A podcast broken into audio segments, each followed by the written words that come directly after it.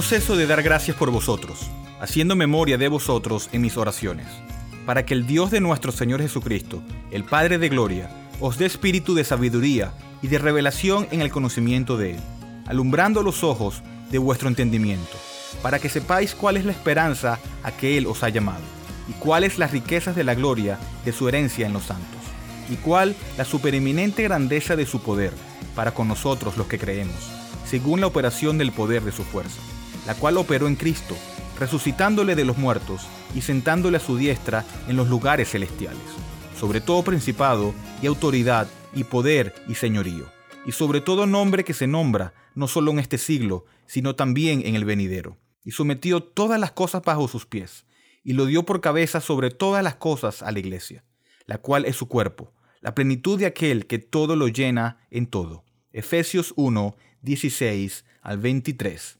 Saludos a todos. Les habla Eduardo Martorano desde la ciudad de Grand Rapids en el estado de Michigan y les doy la más cordial bienvenida a una nueva edición de Bridge Radio Español. Espero que hayan disfrutado la serie pasada en donde respondimos la pregunta ¿qué es la iglesia?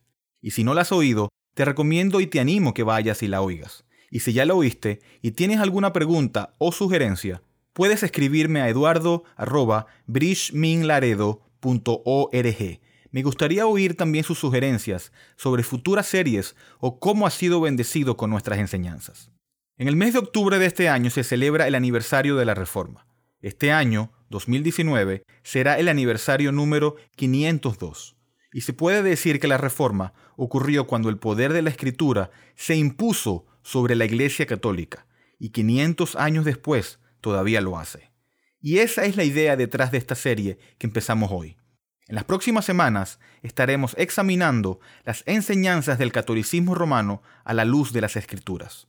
Hoy empezaremos nuestro estudio examinando bíblicamente el papado. En el anuario papal de este año, 2019, dice que de una población de 7.408 millones de personas, 1.313 millones, o el 17%, son bautizados católicos.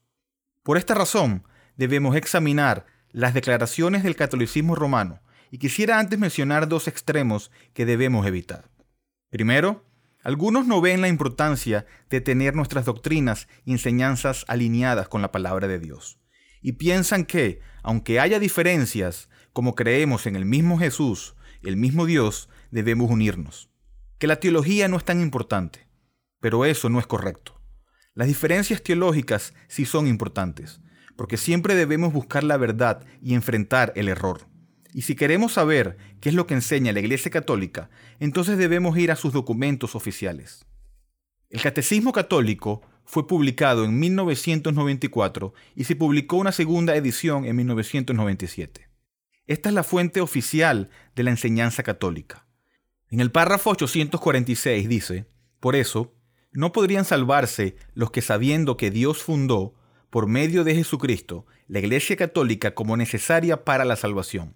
Sin embargo, no hubiesen querido entrar o perseverar en ella. La doctrina oficial de la Iglesia Católica es que si tú la rechazas, no puedes ser salvo. Y aquí hay algo importante a considerar. Hay muchas personas, y me refiero a católicos, que no piensan de esta manera. O hasta puedes encontrar sacerdotes católicos que no piensan de esta manera pero tenemos que entender que eso es completamente irrelevante. Lo que importa es lo que dicen los documentos oficiales, y su catecismo explícitamente expresa que sin la Iglesia Católica no hay salvación. La Biblia dice en 1 de Juan 4.1, Amados, no creáis a todo espíritu, sino probad a los espíritus si son de Dios, porque muchos falsos profetas han salido por el mundo. Obedeciendo a ese mandamiento, cuando la Iglesia Católica dice lo que dice en su catecismo, tenemos nosotros como hijos de Dios la responsabilidad de probar esas declaraciones a la luz de la Biblia. No debemos sentirnos intimidados, ya que tenemos el mandamiento del Señor de probar a los espíritus. Por otro lado, debemos evitar el extremo de tener un espíritu contencioso. El propósito de esta serie no es buscar discutir o buscar pelear con aquellos que no están de acuerdo con nosotros. La Biblia sí nos llama a contender ardientemente por la verdad, pero siempre debemos hacerlo en humildad y amor. La Biblia dice en 1 de Pedro 3:15, Estad siempre preparados para presentar defensa con mansedumbre y reverencia ante todo el que os demande razón de la esperanza que hay en vosotros. No solo debemos conocer la verdad, sino que debemos conducirnos humildemente cuando interactuamos con aquellos que no la conocen y presentárselas en amor. Mi propósito es solo presentar la verdad en amor, esperando que Dios lo use para abrir los ojos de muchos que todavía viven en oscuridad. Cuando hablo de la Iglesia Católica, me estoy refiriendo al sistema religioso enseñado por sus líderes en Roma. Y digo esto porque conozco a católicos que no están de acuerdo con todo lo que se enseña en Roma. Pero como dije antes, eso no cambia la esencia de este sistema. Porque lo importante es lo que dicen sus enseñanzas oficiales. Alguien que esté fuera del liderazgo y autoridad de una iglesia no tiene la capacidad de definir la doctrina de esa iglesia y por lo tanto debemos ir a los documentos oficiales. El primer aspecto que examinaremos es el papado. Los católicos creen que Cristo asignó al apóstol Pedro como el primer papa y como la cabeza de la iglesia, y aquel que se convierte en papa hereda la autoridad de Pedro. Ellos creen en una sucesión apostólica. El Catecismo Católico dice en el párrafo 936, y cito, El Señor hizo de San Pedro el fundamento visible de su iglesia, le dio las llaves de ella. El obispo de la iglesia de Roma, sucesor de San Pedro, es la cabeza del colegio de obispos, vicario de Cristo y pastor de la Iglesia Universal en la tierra. Párrafo 882 dice, el pontífice romano, en efecto, tiene en la Iglesia, en virtud de su función de vicario de Cristo y pastor de toda la Iglesia, la potestad plena, suprema y universal que puede ejercer siempre con entera libertad. Un hombre con poder supremo sobre toda la Iglesia esa es la enseñanza oficial de la Iglesia Católica. Los católicos usan Mateo 16 para justificar esta enseñanza, específicamente los versículos 18 y 19. Así que leamos esta porción a ver qué dice. Y yo también te digo que tú eres Pedro, y sobre esta roca edificaré mi iglesia, y las puertas del Hades no prevalecerán contra ella.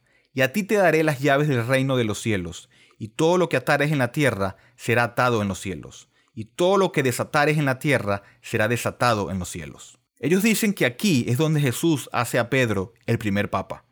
Y el error aquí es sacar este texto fuera de su contexto inmediato y de su contexto bíblico. Así que leamos un poco el contexto y empecemos desde el versículo 13 al versículo 20. Viniendo Jesús a la región de Cesarea de Filipo, preguntó a sus discípulos diciendo, ¿Quién dicen los hombres que es el Hijo del Hombre? Ellos dijeron, unos Juan el Bautista, otros Elías y otros Jeremías, o alguno de los profetas. Él les dijo, ¿y vosotros quién decís que soy yo? Respondiendo Simón Pedro, dijo, Tú eres el Cristo, el Hijo del Dios viviente.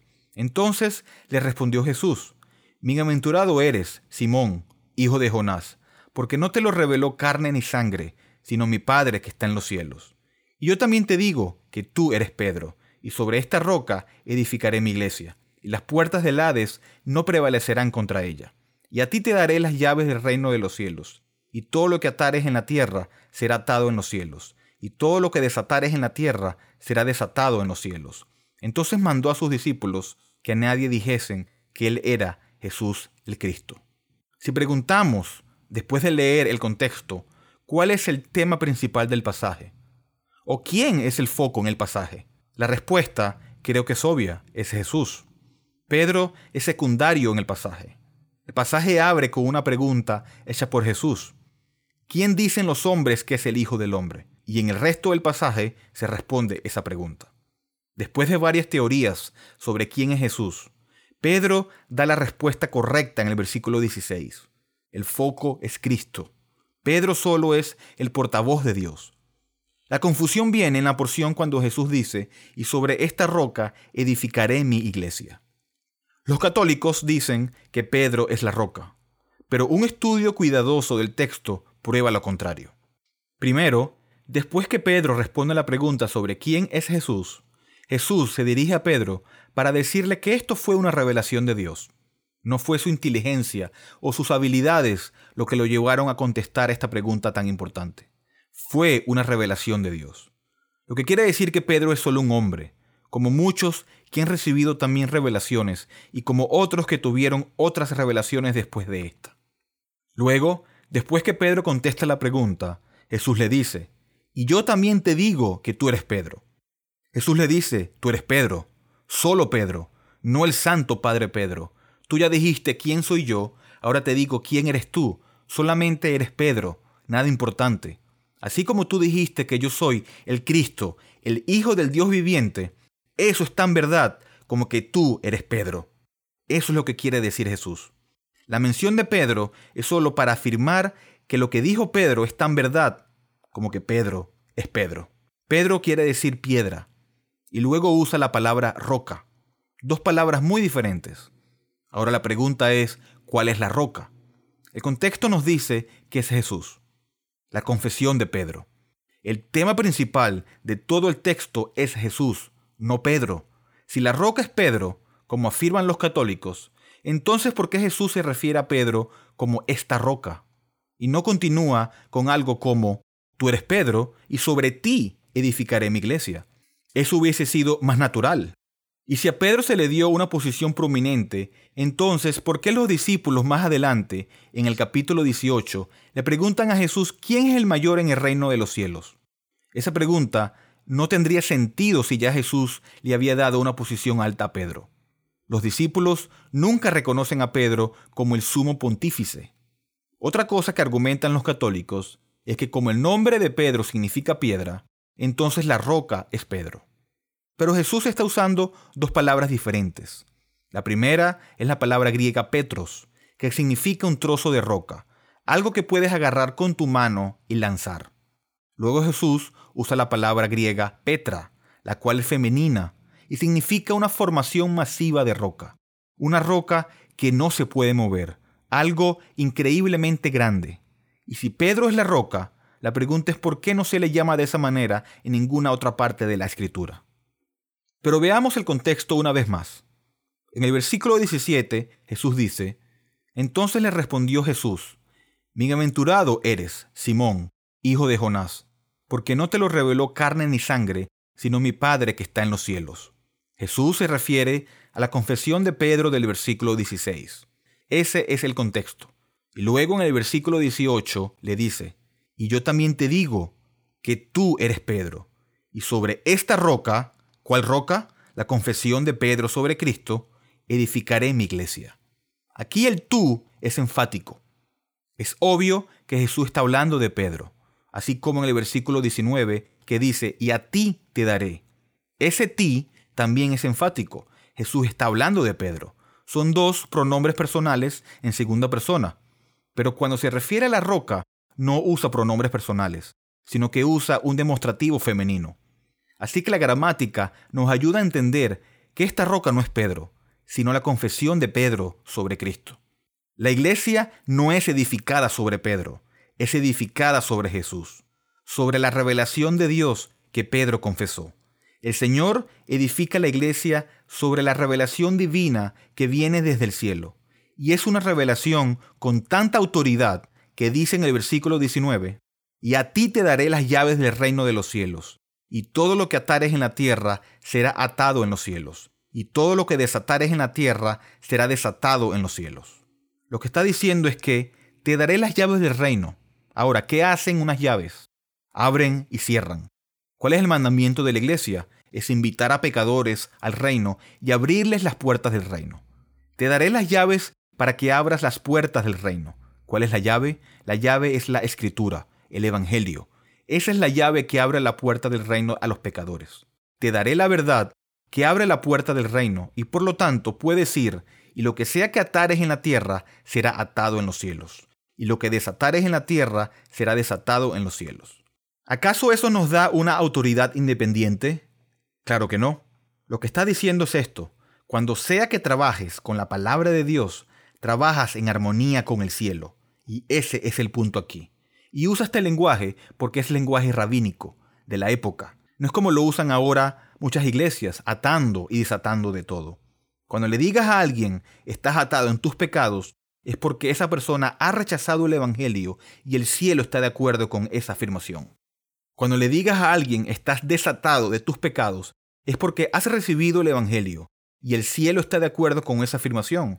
Mientras seas fiel a la palabra de Dios, estás operando con total autoridad del cielo. Pedro era un hombre elegido por Cristo para ser apóstol, pero era un hombre pecador, nacido de carne, destinado a morir como cualquier otro hombre.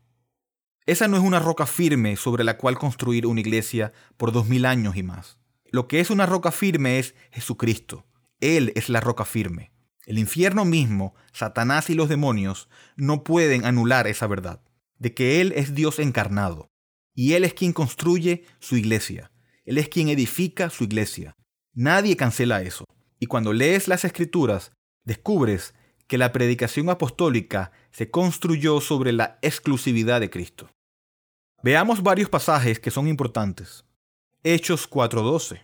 Y en ningún otro hay salvación, porque no hay otro nombre bajo el cielo dado a los hombres en que podamos ser salvos.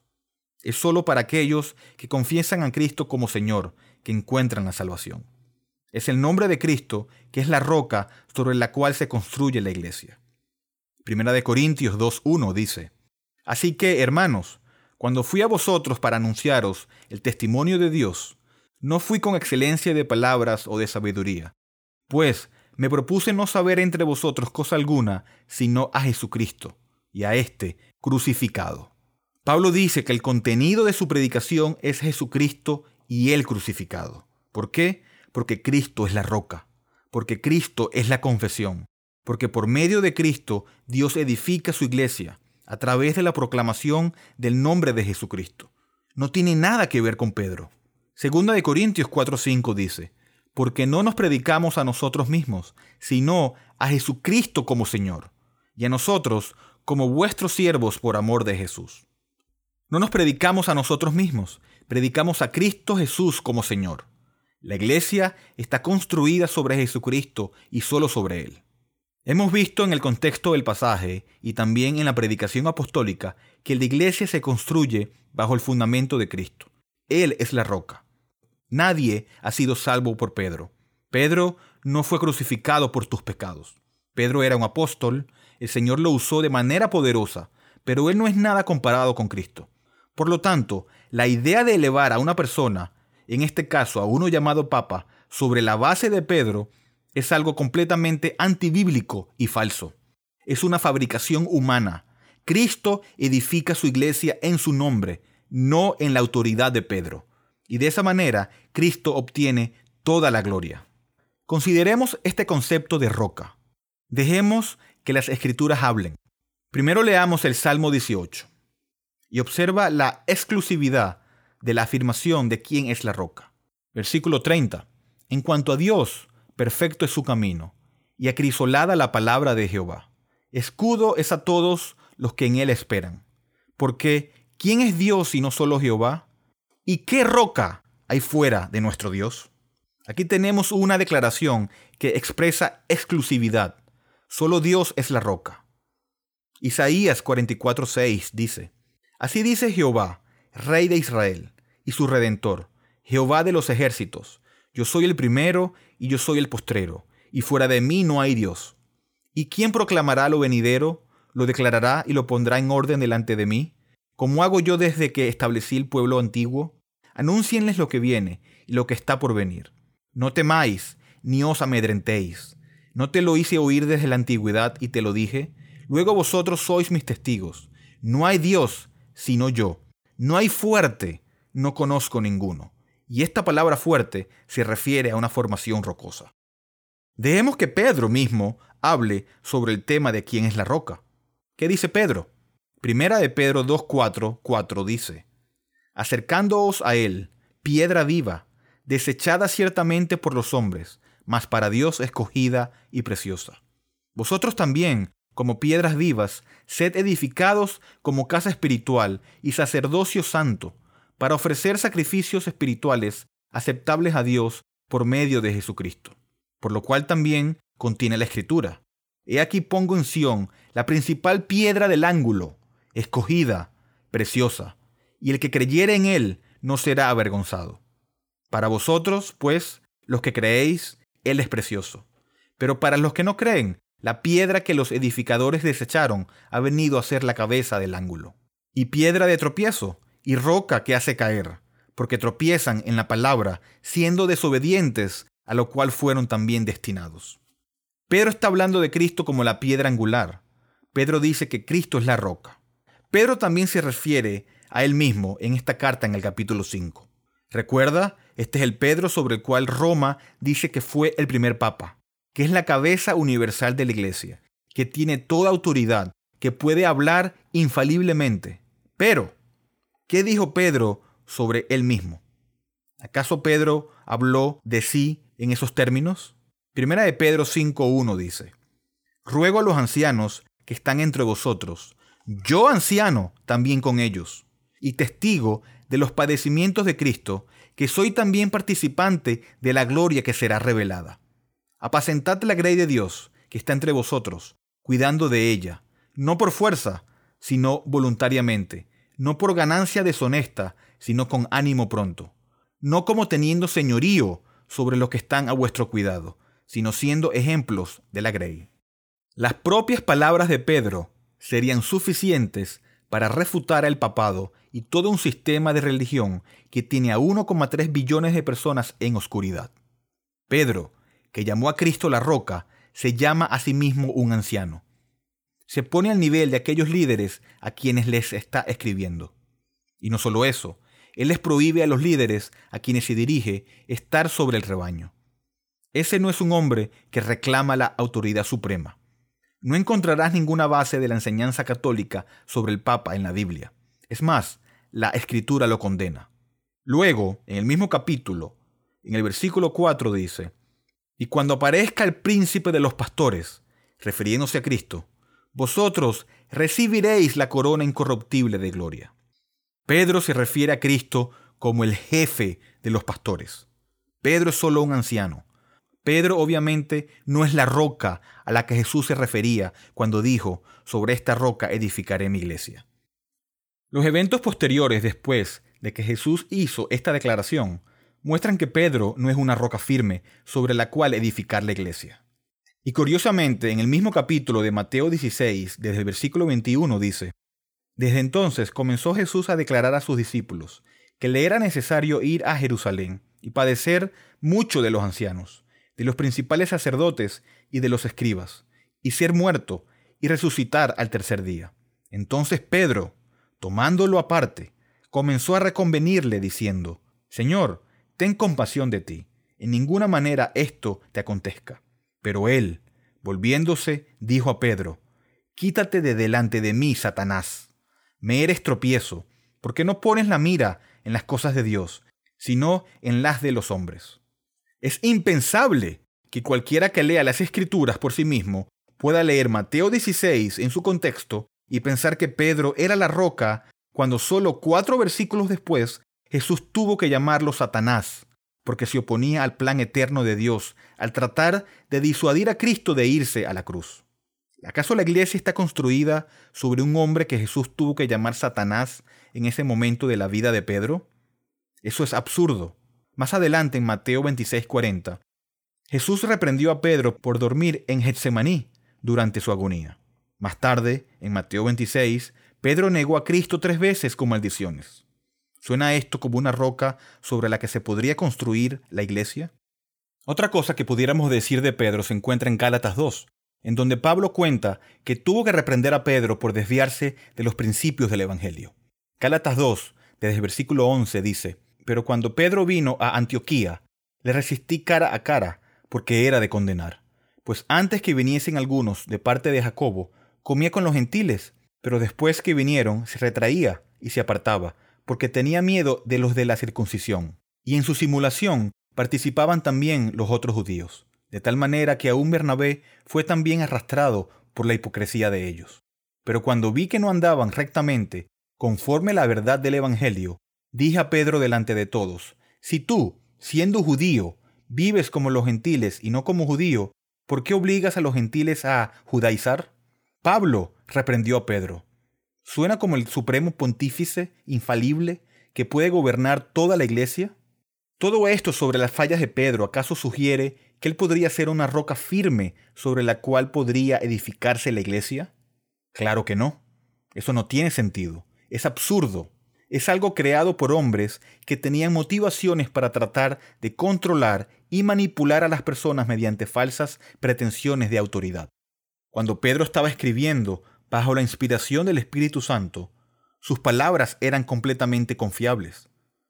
Pero pensar que Pedro era la persona sobre la cual se edificaría la iglesia está en contradicción con el contexto de Mateo 16 y el contexto bíblico. Los católicos romanos afirman que Pedro era la cabeza de la iglesia en Roma. Pero a pesar de la frecuencia con que los católicos hacen esa afirmación, la Biblia no coloca a Pedro en Roma en absoluto. La misión de Pedro era para los judíos, no un centro gentil como Roma.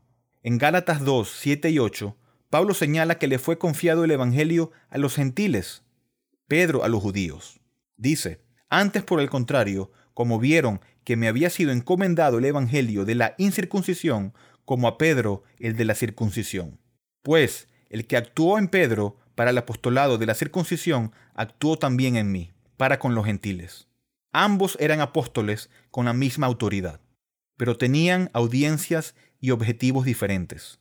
Pedro era para los judíos, Pablo para los gentiles. Al leer el libro de los Hechos, este no narra a Pedro estando en Roma. Habla de Pablo yendo allí, no Pedro. Si recuerdan, Pablo escribió una carta a la iglesia de Roma, los romanos. En el capítulo 16 de ese libro, Pablo saluda a más de 25 personas por su nombre, pero no menciona a Pedro. Eso es inconcebible si Pedro era el jefe de esa iglesia. ¿Qué podemos decir sobre el papado católico? que el papado católico es una fabricación completa, es un fraude colosal perpetrado durante siglos. Ha sido el ataque más prolongado a la autoridad de Cristo en el mundo. Hay miles de millones de personas que han seguido esta enseñanza sobre el papado directamente a las llamas del infierno. ¿Quién es la cabeza de la iglesia? El Papa no es la cabeza de la iglesia, es Jesucristo. Leamos Efesios 1 desde el versículo 22. Y sometió todas las cosas bajo sus pies y lo dio por cabeza sobre todas las cosas a la iglesia, la cual es su cuerpo, la plenitud de aquel que todo lo llena en todo. Dios nos dio una cabeza sobre nuestra iglesia. Nos dio al Señor Jesucristo como la cabeza sobre la iglesia, el que sufrió y sangró por nuestros pecados, el que nos gobierna en majestad, gracia y misericordia, el que ha asegurado nuestra posición ante un Dios santo en perfección para nunca ser disminuido. El impecable Señor Jesucristo es la cabeza de la iglesia y fue un regalo de Dios para nosotros. Efesios 4, versículo 15 dice, sino que siguiendo la verdad en amor, crezcamos en todo en aquel que es la cabeza, esto es Cristo. Y Colosenses 1.18, hablando de Cristo, dice, y Él es la cabeza del cuerpo que es la iglesia, el que es el principio, el primogénito de entre los muertos, para que en todo tenga la preeminencia. Cristo es ahora en curso continuamente la cabeza de la iglesia. Jesucristo no compró la iglesia con su sangre para que el Papa pudiera venir y reclamar la gloria por ella y afirmar que Él es la cabeza de la iglesia. El Papa es un usurpador, es un fraude, es una falsificación. Afirma lo que le pertenece solo a Cristo y ese es un lugar aterrador para un hombre. La severidad del juicio es impensable. Ahora, ¿qué hacemos? Le damos nuestra suprema lealtad a Jesucristo y solo a Él. No nos intimidamos por aquellos que afirman lo contrario. Le damos nuestra suprema lealtad a Cristo y por lo tanto rechazamos de antemano a cualquiera que se levante como un rival de Cristo, sin importar cuánto tiempo lo hayan estado haciendo. Nos levantamos en la verdadera roca, la verdadera roca de Cristo, la roca de las Escrituras, y sabemos que estamos seguros en Él cuando lo hacemos. Sabemos que nuestro Señor Jesucristo ha comprado nuestra salvación, nos ha rescatado del pecado, la muerte, el infierno y el juicio y la ira de Dios, y estamos salvos y seguros en Él. Confiamos en Él por completo y confiamos solo en Él.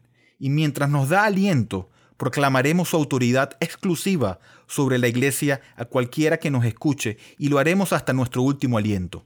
Jesucristo es el Señor para la gloria de Dios Padre, y en Él descansamos y tenemos nuestra salvación. Espero hayan sido edificados con este primer audio de esta serie. La semana que viene tendremos la segunda parte en donde estaremos hablando sobre la Biblia y la tradición católica, y estaremos tocando el tema sobre la autoridad bíblica. Bridge es una librería cristiana, reformada, sin fines de lucro, ministerio de enseñanza y cafetería. Estamos dedicados a discipular y equipar a los cristianos para la obra del ministerio y la edificación del cuerpo de Cristo. Hacemos esto al proporcionar recursos a precios módicos, tales como Biblias nuevas y usadas y libros cristianos centrados en el Evangelio y materiales de estudio en inglés y español. Por favor, considera apoyar a Bridge Ministries a través de una donación única o mensual, ya que esto nos permite continuar nuestro alcance local e internacional a través de nuestros estudios bíblicos, conferencias y Radio Bridge.